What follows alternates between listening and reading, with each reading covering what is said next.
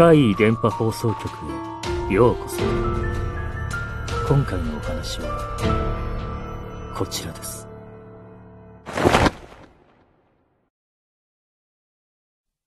ハラスメント。ある長距離ドライバーの方が怪我をして入院してきたんです。その人セクハラ親父だったんですよ。多くの看護師にセクハラしていて、私はマジでケツに座薬突っ込んでやろうかと思いましたよ。そんなわけで、みんな怒ったり塩対応だったりで、おっさん孤立するじゃないですか。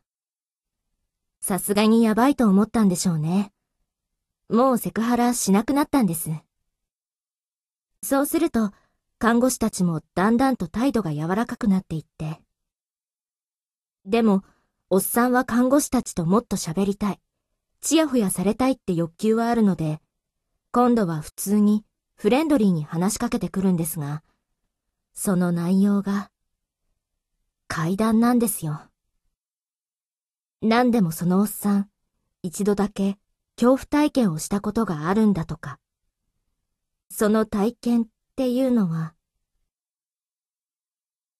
仕事で長距離トラックを運転していて、よく通る道がある。そこは環状線なんですが、ある場所を通過するとき、不意にセンサーが鳴るんです。それも、普通よりも短い間だけ。それって多分、この先道幅が狭いとか、事故多発エリアだとか、そういった警告音だと思うんです。でも、なぜか一瞬だけ。その道を通るたび、頻繁になるんだそうです。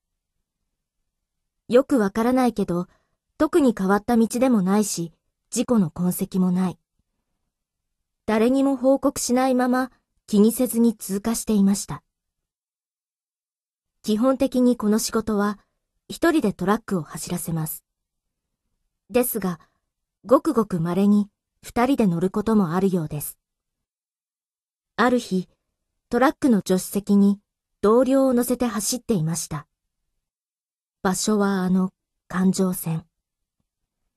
走っていると、同僚の様子がおかしい。落ち着きなくそわそわして、スピード出しすぎ、などと言ってきます。いや、そんなに出してないだろう、と思ったとき、同僚は、うわと叫びました。びっくりして速度を落とすと、同僚は、今、人、引いたと、震えながらつぶやきました。その同僚には見えたんだそうです。前方に急に男が現れて、トラックに驚いて、両腕で顔を覆う防御行動をとる様子まで、はっきりと。そこをトラックが通過していったと。一瞬理解できませんでした。自分は見てないし、そもそもここに通行人なんて立ち入ることはできない。ですが、その場所が例のセンサーが鳴る場所だと思いたり、やっぱりここには何かがあるんじゃないかとぞっとしたそうです。後にその同僚が言うには、あの男が何者かはわからないけど、あの道でずっと惹かれ続けてる、ということでした。この話、一部の若い看護師は怖がったり面白がったりで、受けが良かったようです。それに味を占めたおっさんは、毎日のようにいろいろな看護師にこの話を語って聞かせたんです。ある日、私が深夜の巡回で、あのおっさんのところに行った時です。病室に入ると、すでに別の看護師がいました。ああ、自分の仕事が早く片付いた先輩が、忙しい私を手伝ってくれてるんだ、と思い、お礼を言って立ち去ろうとすると、おっさんが慌てて私を呼び止めたんです。どうして行くんじゃ？って。え？どうしてって。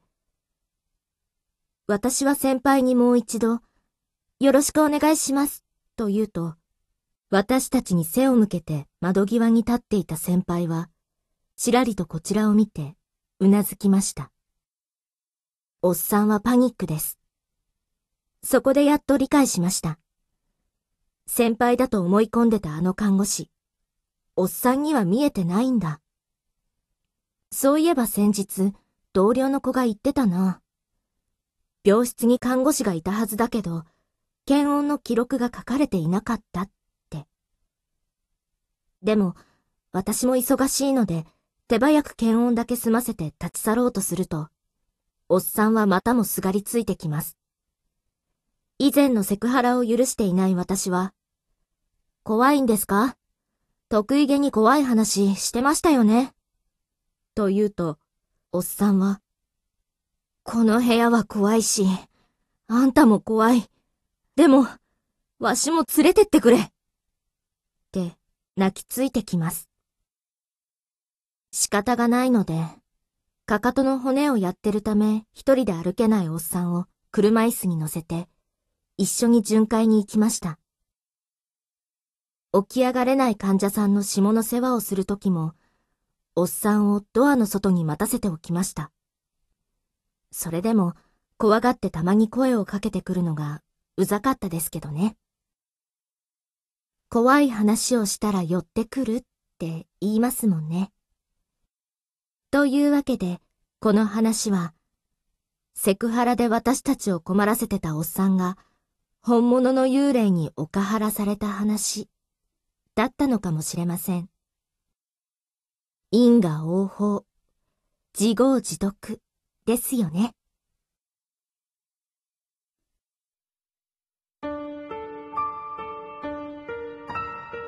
いかがでしたか？次は、あなたの身に起こったお話を聞かせてくださいね。